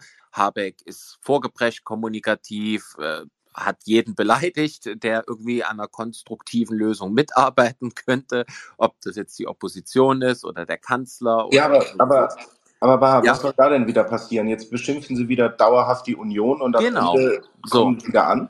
Genau, und dann kommen sie wieder an. Und ich glaube, ähm, da gibt es keine Strategie dahinter und da gibt es auch keine massiven äh, Verhandlungen. Also du hast ja auch wieder bei Mütze nicht heute gemerkt, ähm, der sagt, man müsse offen sein und dürfe jetzt nicht irgendwie ideologisch äh, Verhandlungsmasse quasi ähm, äh, verbauen und im nächsten Satz, nachdem Hassel ihn fragte, ob er dann auch bei Sozialpolitik äh, oder bei den Sozialmaßnahmen einsparen würde, sagt er, nein, da würden wir es nicht tun. Also ja. es ist natürlich völlig absurd. Und deswegen, ich sag dir, was ich glaube, ich glaube, dass Scholz hofft, dass öffentlich ein massiver Druck auf uns entsteht, auf die Union und irgendwie wir an den Tisch kommen und ihn den Hintern retten. So, also ist jetzt ganz banal, aber ich glaube wirklich, umso länger das draußen diskutiert wird, umso mehr kann er sich zumindest darauf verlassen, dass irgendwie ein Druck auf uns entsteht, der in kein Verhältnis zum Druck auf die Bundesregierung entsteht. Und das merkst du ja, wie du gerade schon angesprochen hast. Es wird eigentlich zu gleichen Teilen über die Union wie über die Ampel wieder diskutiert, obwohl es selbstverständlich in erster Linie die Aufgabe der Ampel ist, sich hinzusetzen, Kassensturz zu machen, die Sachen zu sortieren und zu sagen, wie viel Geld fehlt uns, was müssen wir dafür tun, was können wir für Sachen kürzen, ähm, wo setzen wir Prioritäten an und dann zu sagen, oh Mist, uns fehlen noch fünf Milliarden, liebe Union, helft uns. Ja, also das wäre eigentlich die logische äh, oder der logische Weg, aber den wollen die nicht gehen. Und ich glaube nicht, weil sie, weil sie es wirklich, oder nicht, sie wollen nicht gehen, sie, sie gehen ihn nicht, nicht, weil sie es nicht wollen, sondern ich glaube einfach, weil sie alle kopflos gerade sind. Das ist ein absolutes Chaos. Äh, Baha, um das äh, vielleicht, was du gesagt hast, noch mal ein bisschen mit Zahlen zu unterfüttern, auch aus diesem Spiegelartikel heraus. Also 2023 ist es ja jetzt gesichert ähm, durch die nachträgliche Erklärung der Notlage. Wir schauen uns da mal die Begründung an. Aber das Thema ist ja erstmal abgeräumt. Jetzt ist ja dann spannend der Haushalt für äh, 2024 der ja jetzt aktuell vorläufige Haushaltsführung bedeutet ab dem 1.1. Ähm, der soll aber ja Ende Januar stehen. Und da ist es ja so, dass ähm, der Bund ein strukturelles Defizit von jetzt aktuell so um die 21 Milliarden Euro aufnehmen kann, die äh, das Finanzministerium aber den Bedarf der Ampel auf 40 Milliarden schätzt. Ungefähr. Also wir reden jetzt so über 19 Milliarden, die jetzt wirklich konkret aktuell von der Ampel für das kommende Jahr irgendwo aufgetrieben werden müssen. Es sei denn, sie erklären für das kommende Jahr ähm, schon wieder die Notlage, ähm, was ja jetzt auch so ein bisschen die Debatte ist, die heute auch, glaube ich, ähm, nochmal an Fahrt aufgenommen hat, ähm, wogegen sich aber ja auch die FDP, glaube ich, Dürr hat sich dagegen auch ähm, kritisch geäußert. So, also das ist erstmal das, äh, äh das, das Szenario, worum es jetzt sofort geht. Und dann kommt ja noch das Haushaltsjahr 2025. Da kenne ich jetzt gerade die Zahlen nicht, aber da fehlt auch noch einiges an Geld. Aber dafür hat die Ampel ja dann auch noch ein bisschen Zeit. So. Und ähm, die Frage ist jetzt eben, ähm, ich glaube, meine These ist jetzt, dass, dass Scholz, genau wie du gesagt hast, äh, mal wieder auf die Schwäche der anderen setzt. Ja, es hat ja auch schon 2021 gepasst mit dem Kanzleramt. Der Masterplan, erdacht von, von Schmidt und Scholz, die gesagt genau. haben, lass uns mal äh, Scholz nominieren, der wird Kanzler, das wird klappen. Die Union wird nicht mit Merkel antreten, da kommt irgendjemand anders und wir werden das irgendwie hinbekommen. Und jetzt muss man ja sagen, unser Kanzlerkandidat hat ja leider gelacht, die rheinische Frohnatur aus Aachen. Ähm, der, Plan, der Plan ist aufgegangen. Ja, der Plan ist aufgegangen, er ist Kanzler geworden. Und das ist ja diese, dieser Nimbus, von dem Scholz ja auch in der, in der Fraktion zerrt, in der, in der SPD zerrt. Irgendwie gehen seine Pläne ja dann schon irgendwie auf. Und jetzt ist genau das Kalkül wieder, ähm, dass, wie du gesagt hast, dass, dass vermutet wird, Mensch, in der Union, und wir kommen dazu ja auch noch heute Abend, in der Union wird da eine Debatte aufbrechen, die Medien äh, werden Druck machen, äh, die, die, die Partei wird diskutieren, die Union, und irgendwie wird es da eine Reform der Schuldenbremse in 2024 geben und das wird alle Probleme lösen. Und das ja, ist ein also super kluger Punkt. Entschuldigung, Mann. Nee, ich bin fertig. Du darfst. Achso, ich wollte nur sagen, das ist ein super kluger Punkt, was du gerade sagst. Ein Mann, der ein Land führen muss und der grundsätzlich von der Schwäche der anderen zehrt, ist genau in so einer Situation wie jetzt einfach hilflos, weil es kommt eben nicht auf die anderen an. Dieses Richtig. Szenario, das liegt einzig und allein in seiner Hand. Also er, also wenn jetzt nicht die Führung durch den Kanzler gefragt ist, wo denn dann und wann denn dann? Und deswegen kann er jetzt eigentlich mit, also für ihn ist es tatsächlich jeder Tag, der vorbei ist und wo, wo der Druck vielleicht steigt, aber irgendwie jemand anderes was Dummes sagt oder es vielleicht irgendeinen Dissens gibt, zum Beispiel in der Opposition oder Habeck halt die kommunikativen Fehler macht. Das ist ja erstmal gut für ihn, ja. Aber so langsam nervt's, glaube ich, auch jeden politischen Beobachter, selbst den, die ihn oder der Ampel oder der SPD oder wie auch immer wohlgesonnen sind. Und du hast ja gerade die Titel äh, äh, zitiert, äh, Stern, Spiegel etc. Also das ist ja wirklich desaströs. Ne? Aber es, er hat's halt in der Hand und er kann sich halt jetzt nicht darauf verlassen, dass Wolfgang Schmidt irgendwie die Medien spinnt und am Ende des Tages alle sagen, die Union ist schuld. Das funktioniert diesmal nicht. Egal wie sehr es sich gerade also ja, ich, ich glaube, er steht auch noch vor eigentlich der weit größeren Herausforderung mit der eigenen Fraktion. Wenn man den Spiegelartikel ja liest, merkt man ja, dass da die zehn Minuten, die Scholz da geredet haben soll, dass die einfach niemandem gereicht haben, weil es war auch da nur Floskel an Floskel an Floskel. Gleichzeitig haben wir jetzt einen neuen Juso-Bundesvorsitzenden, der richtig Druck macht auf die Politik. Und was wir jetzt äh, vier Tage mit den Grünen erlebt haben, dürfen wir nicht vergessen, wir haben den SPD-Bundesparteitag jetzt vor uns.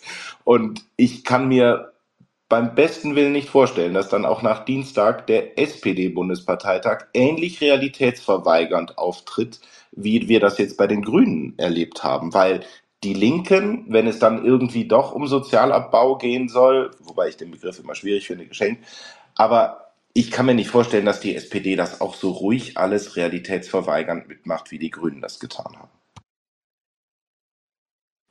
Mit Sicherheit nicht. Ja, also ähm, es ist ja die, die, die Quadratur des Kreises oder dieses Trilemma, was ihr ja schon aufgemacht habt. Ähm, die SPD möchte keine, keine Sozialkürzungen, die Grünen wollen nichts an Klimaschutzinvestitionen zurückstellen und die FDP möchte Schuldenbremse einhalten, weiß man ja jetzt mittlerweile auch nicht und vor allen Dingen auch keine Steuererhöhung. Also aus diesem Trilemma kommst du ja so nicht raus. Das ist einfach diese, und das, das ist zeitkritisch. Ja, das, ich sage das nochmal, also bis, bis Januar, Ende Januar soll der neue Haushalt stehen. Und ich bezweifle, dass es da jetzt irgendwelche Deals mit der Union geben wird, ja, dass, dass wir da ähm, die Schuldenbremse reformieren. Für 2023, ich habe das vorhin irgendwie andeutungsweise gelesen, da, da scheint es ja irgendwie so zu sein, dass man sich da der Expertenmeinung aus der Anhörung vergangene Woche ähm, anschließt und ähm, dagegen nicht klagen wird. Ähm, aber was 2024 angeht, da muss die Regierung jetzt ihre Hausaufgaben machen. Und wir haben die vorläufige Haushaltsführung. Also Scholz hat eigentlich auch keine Zeit jetzt, um sich da ähm, sehr, sehr lange irgendwie zurückzuhalten. Ähm, und ich denke und ich hoffe, und damit kommen wir auch gleich zum, zu unserem letzten Thema, dass da auch die Union durchhält. Ja, ich denke, wir wechseln jetzt auch, weil wir hatten es jetzt schon mehrfach angesprochen, Blick auf die Union. Wir haben ja in unseren eigenen Reihen jetzt auch, äh, unabhängig von dem, was Scholz vielleicht erwartet, was in der Opposition passiert oder was Medien erwarten, faktisch haben wir zwischen Bund und Ländern aktuell einen veritablen Meinungsaustausch, möchte ich mal sagen, dazu, wie die Zukunft der Schuldenbremse ist. Wir haben sowohl mit Sachsen als auch mit Sachsen-Anhalt zwei Ministerpräsidenten, die abhängig sind für ihre Investitionsentscheidungen für TSMC und Intel, für die Förderbescheide aus dem Bund. Und dann haben wir noch Kai Wegner, der irgendwie mehr Geld will. Äh, gleichzeitig haben wir heute Abend sehr deutlich nochmal Hendrik Wüst aus Nordrhein-Westfalen gehört, der ganz klar sagt, wir bleiben bei der Schuldenbremse. Es ist die Versicherung, dass sich die Politik nicht an den nachfolgenden Generationen vergreift. Und ich fand übrigens einen Satz von ihm richtig gut, dass er nämlich gesagt hat, woher wissen wir denn eigentlich, dass unsere Probleme heute nicht einfacher sind als die Probleme, die unsere nachfolgenden Generationen haben werden. Das fand ich wirklich einen bemerkenswerten ähm, neuen äh, Kommentar zu der gesamten Frage Schuldenbremse. Aber gucken wir in die Union rein. Ähm, vielleicht fangen wir doch in Berlin an, weil da ist die Debatte gestartet worden. Kai Wegner in unzähligen Tweets äh, kommt mit der Frage, wir müssen die Schuldenbremse reformieren, weil die Schuldenbremse darf keine Zukunftsbremse werden.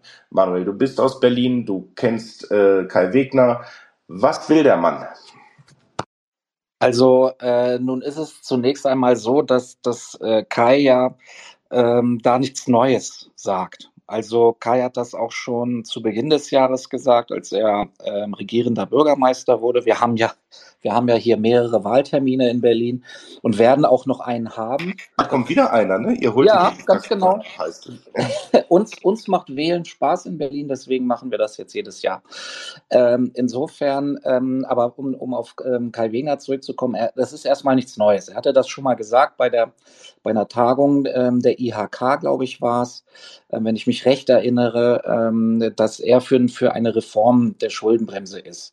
Und ähm, man muss dazu sagen, äh, man kann ihn da auch so ein bisschen verstehen, wenn man sich ein bisschen auskennt in dem Berliner Haushalt, der nun mal seit der Wendezeit ähm, tatsächlich äh, eigentlich nur bis auf eine kurze Phase des allgemeinen Aufschwungs, den wir in ganz Deutschland hatten, also so ähm, 2011 bis 2015, 16, ähm, wirklich da auf Rosen gebettet war. So und in Berlin äh, fehlt das Geld natürlich an allen Ecken und Enden und ähm, jetzt auch aktuell für den Haushalt, für die Haushalte des der kommenden Jahre. Ähm, die Schuldenlast nimmt zu. Wir haben ähm, Investitionsthemen, die wir angehen müssen. Wir haben den öffentlichen Nahverkehr und so weiter zum Beispiel als Thema. Wir haben auch ähm, Klimaschutz, Klimaneutralität, ähm, was, was ja auch das Land verfolgt, nicht nur der Bund, sondern auch das Land. Und da kann ich ähm, Kai Wegner so ein bisschen verstehen, weil wir haben jetzt die, die Scherben, müssen wir jetzt aufsammeln, die uns der rot, rot-grüne Senat hinterlassen hat. Und es ist echt schwer. Also ähm, es fehlt an jeder Ecke Geld. Ähm, und deswegen würde ich das ähm, äh, nicht so interpretieren, dass, dass Kai Wegner da jetzt irgendwie wie das ja unsere politischen Mitbewerber tun, als, als Generalangriff auf den äh, Friedrich Merz als Parteivorsitzenden macht, sondern es geht ihm da wirklich einfach ähm, jetzt, äh, er sieht da eine Chance für, für das Land Berlin, ähm, dass, dass hier irgendwie ähm, mehr Geld, ähm, äh, eine höhere Schuldenaufnahme möglich ist. Das ist meine Interpretation. Ähm, und das, glaube ich, ist auch bei den anderen Ministerpräsidenten ähm, Sachsen-Anhalt kenne ich mich jetzt nicht ganz so gut aus in der Haushaltspolitik, aber ich glaube, denen würde jetzt auch akut 400 Millionen fehlen, die sie irgendwo anders umschichten müssten, priorisieren müssten. Und ähm, da ist auch die Perspektive äh, jetzt nicht da, irgendwie, ähm, irgendwie was groß einzusparen. Das sind ja ernsthafte Probleme, über die man reden muss. Aber eben deswegen, die Schuldenbremse gilt auch für die äh, Landeshaushalte ähm, sie muss irgendwie eingehalten werden. Und wie, wie du es ja gesagt hast, wir haben da äh, eine veritable äh, Diskussion.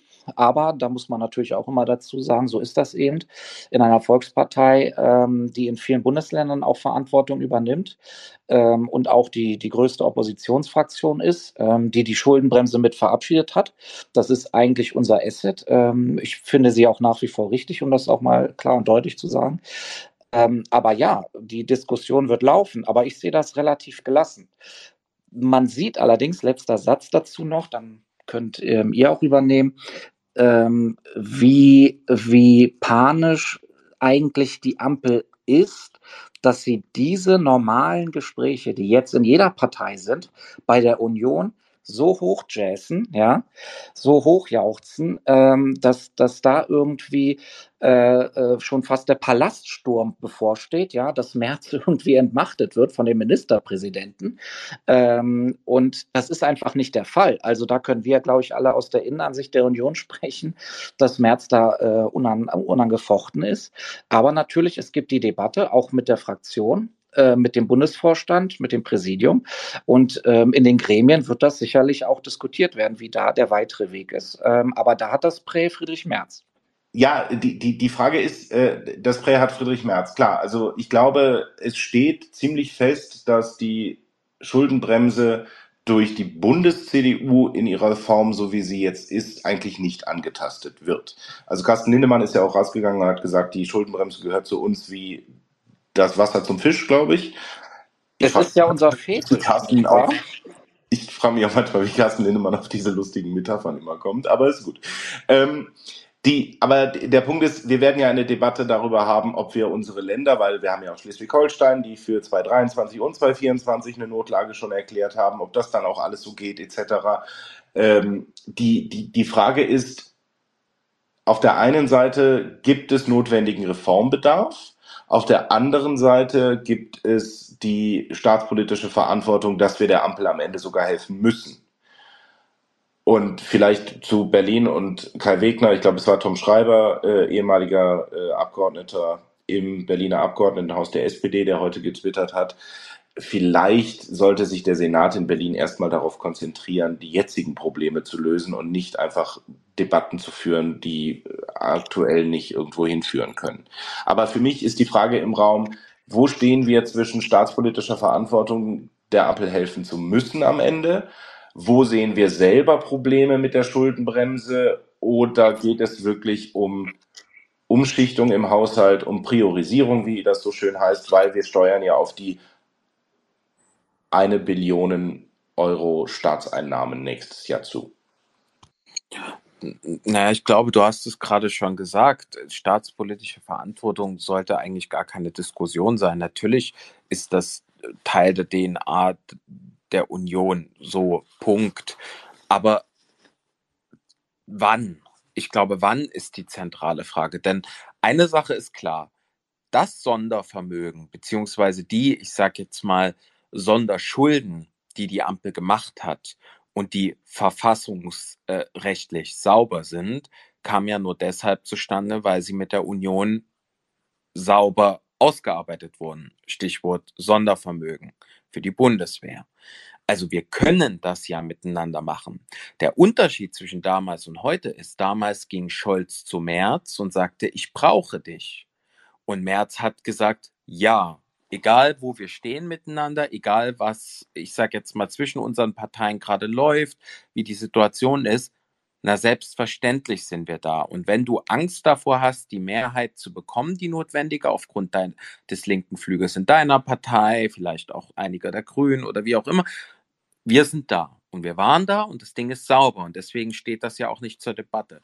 Und jetzt genau hast du diesen Punkt, den du gerade beschrieben hast, Daniel, und der wird ja in der Debatte schön ausgelassen. Also wenn man zum Beispiel sagt, ja, Kretschmer, Hasselhoff und Wegner, also ich fand Wegners Kommunikation persönlich, fand ich nicht so gut. Das klang halt wie, ich sehe das fundamental anders, ob das gewollt war oder wie auch immer, sei mal dahingestellt.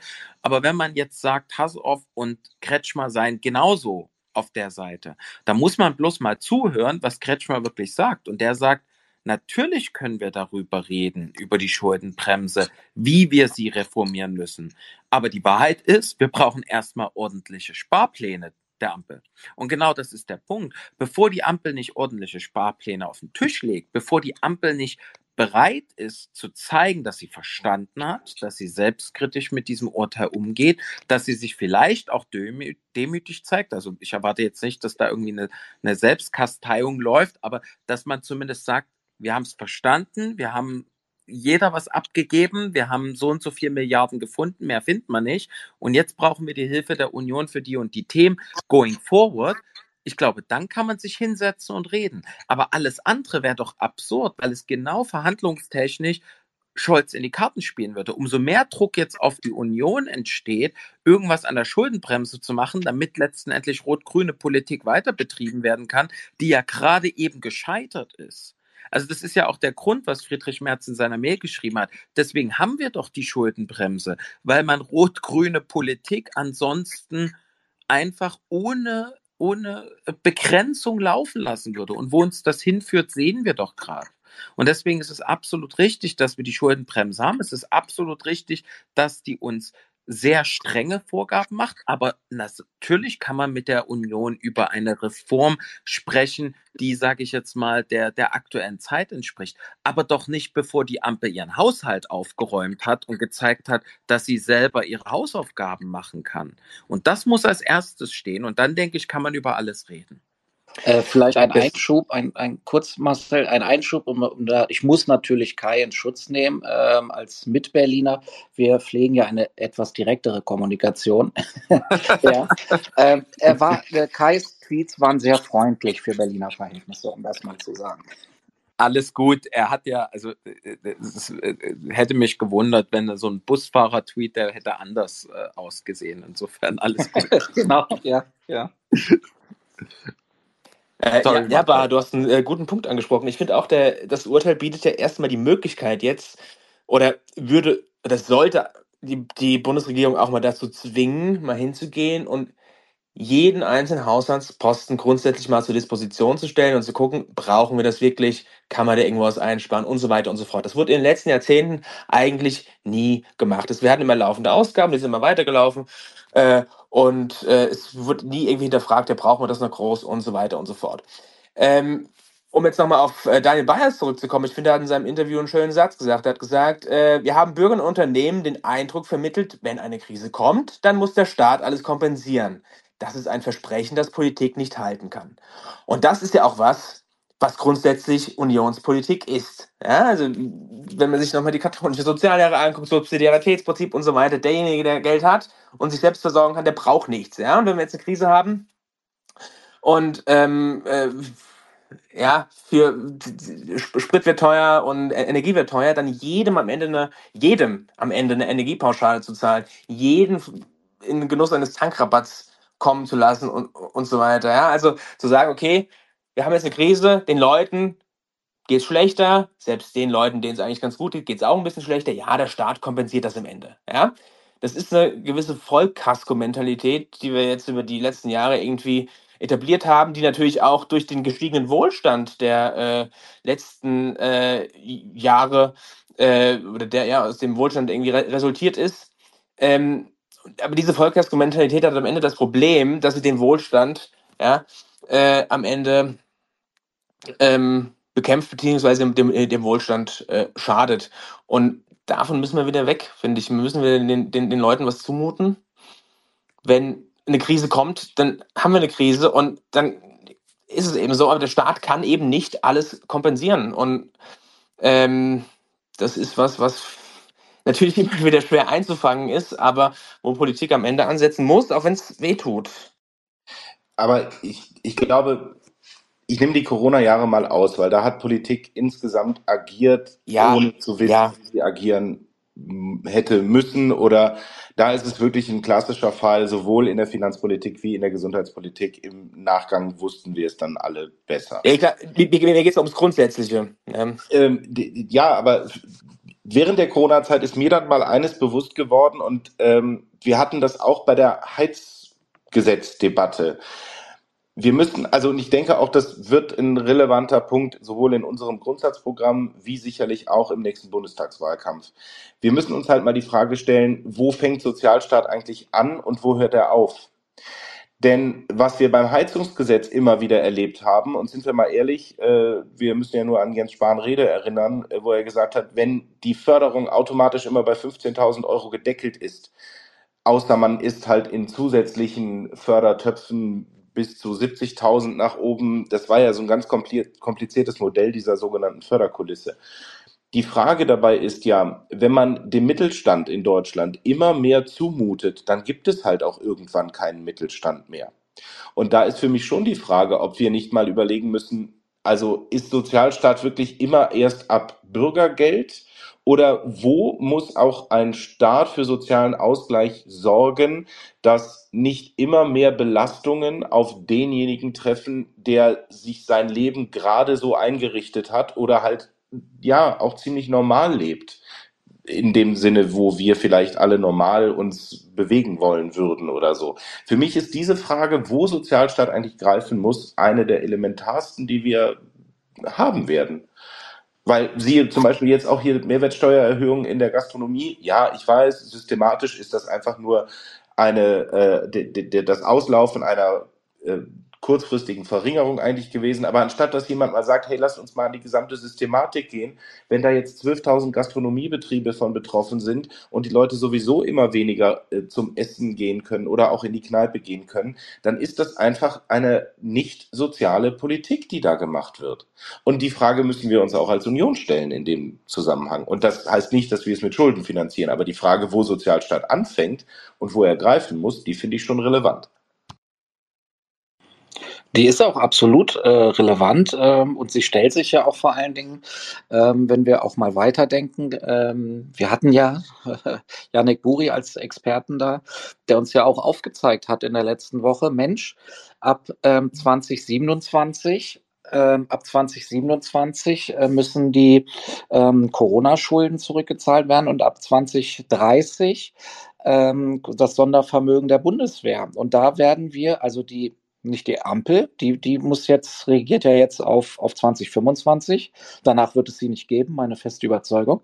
Aber die kommende Bundesregierung hat jetzt schon ein, ein Päckchen im Rucksack drin von, ich glaube, fast 30 Milliarden jährlich, die dann auch in den Schuldendienst rein müssen. Ja, und wenn wir jetzt sagen, Mensch, wir, wir, wir stellen jetzt nicht die grundsätzlichen Fragen, ja, wo fängt Sozialstaat an? Was ist eine Investition? Ähm, wie weit fassen wir den Begriff oder wie eng? Ähm, dann werden wir aus dieser Nummer nicht rauskommen. Wir können auch nicht jedes Jahr äh, eine Notlage erklären oder irgendwie die Schuldenbremse abschaffen, weil das ändert nichts an dem strukturellen Defizit. Und deswegen hatte ich den Punkt vorhin gemacht, ähm, dass die Schuldenbremse in dem Sinne gescheitert ist. Wir werden nicht darum herumkommen, dass Politik verantwortlich handeln muss. Und das bedeutet eben, wie Marcel das auch wunderbar gesagt hat, Mensch, wir können auch nicht überall reingehen, überall fördern, überall äh, unter die Arme greifen, sondern wir müssen den Leuten etwas lassen von ihrem Einkommen, damit sie selbst vorsorgen können, um solche Risiken abzufedern. Auch fürs Alter vorsorgen im Übrigen. Ich bin da ganz erstaunt, dass die Linken die ganze Zeit sagen, wir können so viel Schulden aufnehmen, das als wäre nichts gewesen. Es gilt immer noch der alte Leitsatz, der uns vor der Schuldenbremse vor 2009 geprägt hat. Schulden von heute sind die Steuern von morgen. Und die Steuerbelastung ist jetzt schon extrem hoch für alle Gruppen. Also ich weiß nicht, wie die Ampel das schaffen will, ähm, da rauszukommen. Man kann sich ähm, da nicht mit raus verschulden. Es wird dann nur noch schlimmer. Ja. Ähm, deswegen bin ich da sehr, sehr, ähm, sehr, sehr kritisch und bin da auch sehr, sehr gespannt, was da im kommenden Jahr passieren wird, wie man das Thema ähm, angeht. Und ähm, ja, wir werden es sehen. Apropos, wir werden es sehen, wir biegen in die so berühmte Schlusskurve ein mit einer Frage mit der Bitte um möglichst kurze Antworten an euch jeweils. Wir werden am Dienstag die Regierungserklärung von Scholz hören. Was wird er uns sagen? Einfach mal spekuliert. Ich, ich glaube fest, dass er uns sagen wird, dass es Deutschland unter der Ampel sehr gut geht, immer besser geht und ähm, dass man jetzt auch wieder eine Lösung findet und deshalb äh, ist so nach dem Motto, hier gibt es nichts zu sehen, weiterlaufen. das ist meine Vermutung. Ähm, eine sehr gute Frage. Äh, ich glaube, Scholz wird äh, sehr viel sagen, ähm, aber naja, wenig Inhaltliches. Ähm, ich könnte mir allerdings auch vorstellen, dass ähm, das schon wieder so eine Art PR-Gag irgendwie platziert wird. Wir haben das ja gesehen beim Deutschlandpakt, ja. Also beim Deutschlandpakt, die Union und äh, die, die Ampel müssen da zusammenarbeiten. Ich könnte mir vorstellen, irgendwas in diese Richtung kommt ähm, irgendwie eine Geste an März. Ähm, wir müssen in dem kommenden Jahr schauen, dass wir irgendwie die Schuldenbremse reformieren, äh, weil sonst wird es uns ganz, ganz schlecht gehen. Also ich vermute, da kommt und dann irgendein Schlagwort. Ich will jetzt nicht spekulieren oder kreativ werden. Das soll mal Wolfgang Schmidt übernehmen, der kann das gut. Und insofern gebe ich an dich, Marcel. Ja, also am Ende wird die Ampel alles im Griff haben, denn äh, wir haben ja Führung bestellt und sie bekommen und alles wird gut. Und was denkst du, Daniel? Ähm, ich dachte, ich gucke um die Frage herum. ähm, ja, der Trippelboom. Nein, ähm, ich glaube auch, dass es ein, ein sehr salbungsvolles, äh, großes äh, Brett wird, ähm, wo wir am Ende aber auch nicht mehr wissen, sondern dass es das Typische wird, äh, wir können nicht äh, die Dinge, die wir erreicht haben, aufgeben, wie er das jetzt bei der SPD in Brandenburg gesagt hat. Und ich glaube, ansonsten wird, wir werden weiter verhandeln müssen und äh, irgendwas kommt. Also ich glaube, es wird eine sehr heftige und hitzige Debatte werden, aber ich glaube, inhaltliche Antworten werden wir auch am Dienstag noch nicht haben. Schade. Zumindest, zumindest wissen wir, dass er keine ähm, Sondervermögen oder weitere Gelder ankündigen kann. Das ist doch schon mal was. Ganz genau. Die Haushaltsführung ist vorläufig. Kurz die Brücke nochmal zum Beginn und nochmal mit einem letzten Zitat, was uns vielleicht auch allen nochmal die Menschlichkeit vor Augen führt, äh, aus Robert Habecks Rede schließen. Ähm, Zitat, Menschen sind nicht immer gleich stark. Menschen sind verletzlich und eingekeilt in ihren engen Alltag zwischen Beruf, Arbeit, Kindern, Eltern, dem Haushalt. Die Ressourcen sind endlich, die finanziellen wie die emotionalen. Und die Angst vor Verlust ist mächtig. Und umso mächtiger, je größer die Umbrüche sind. Und in einer Zeit des Umbruchs leben wir. Die Welt ist in vielfacher Hinsicht entsichert. Es gibt eine Sehnsucht nach Sicherheit und jeder von uns kennt sie. Amen. Schönes, schönes Schlusswort. Wunderschönes Schlusswort. Diesen Space findet ihr morgen auch überall, wo es Podcasts gibt. Über ein Follow und eine Bewertung freuen wir uns sehr. Space und Podcast sind ein Angebot der Mittelpunkt Debattenagentur auf X unter Mittelpunkt zu finden. Wer uns und unsere Arbeit unterstützen will, findet dazu einen Link unter diesem Space. Für jetzt danke ich für die Aufmerksamkeit, verweise wie gewohnt an Anne Will, die sich heute mit dem Haushalt und der Schuldenbremse auseinandersetzt bevor ich nun zur Verabschiedung noch einmal wie gewohnt das Wort ans Podium gebe. Dankeschön, schönen Abend, bis nächste Woche. Macht's gut, bis nächste Woche. Bis nächste Woche. Ciao. Dankeschön. Ciao.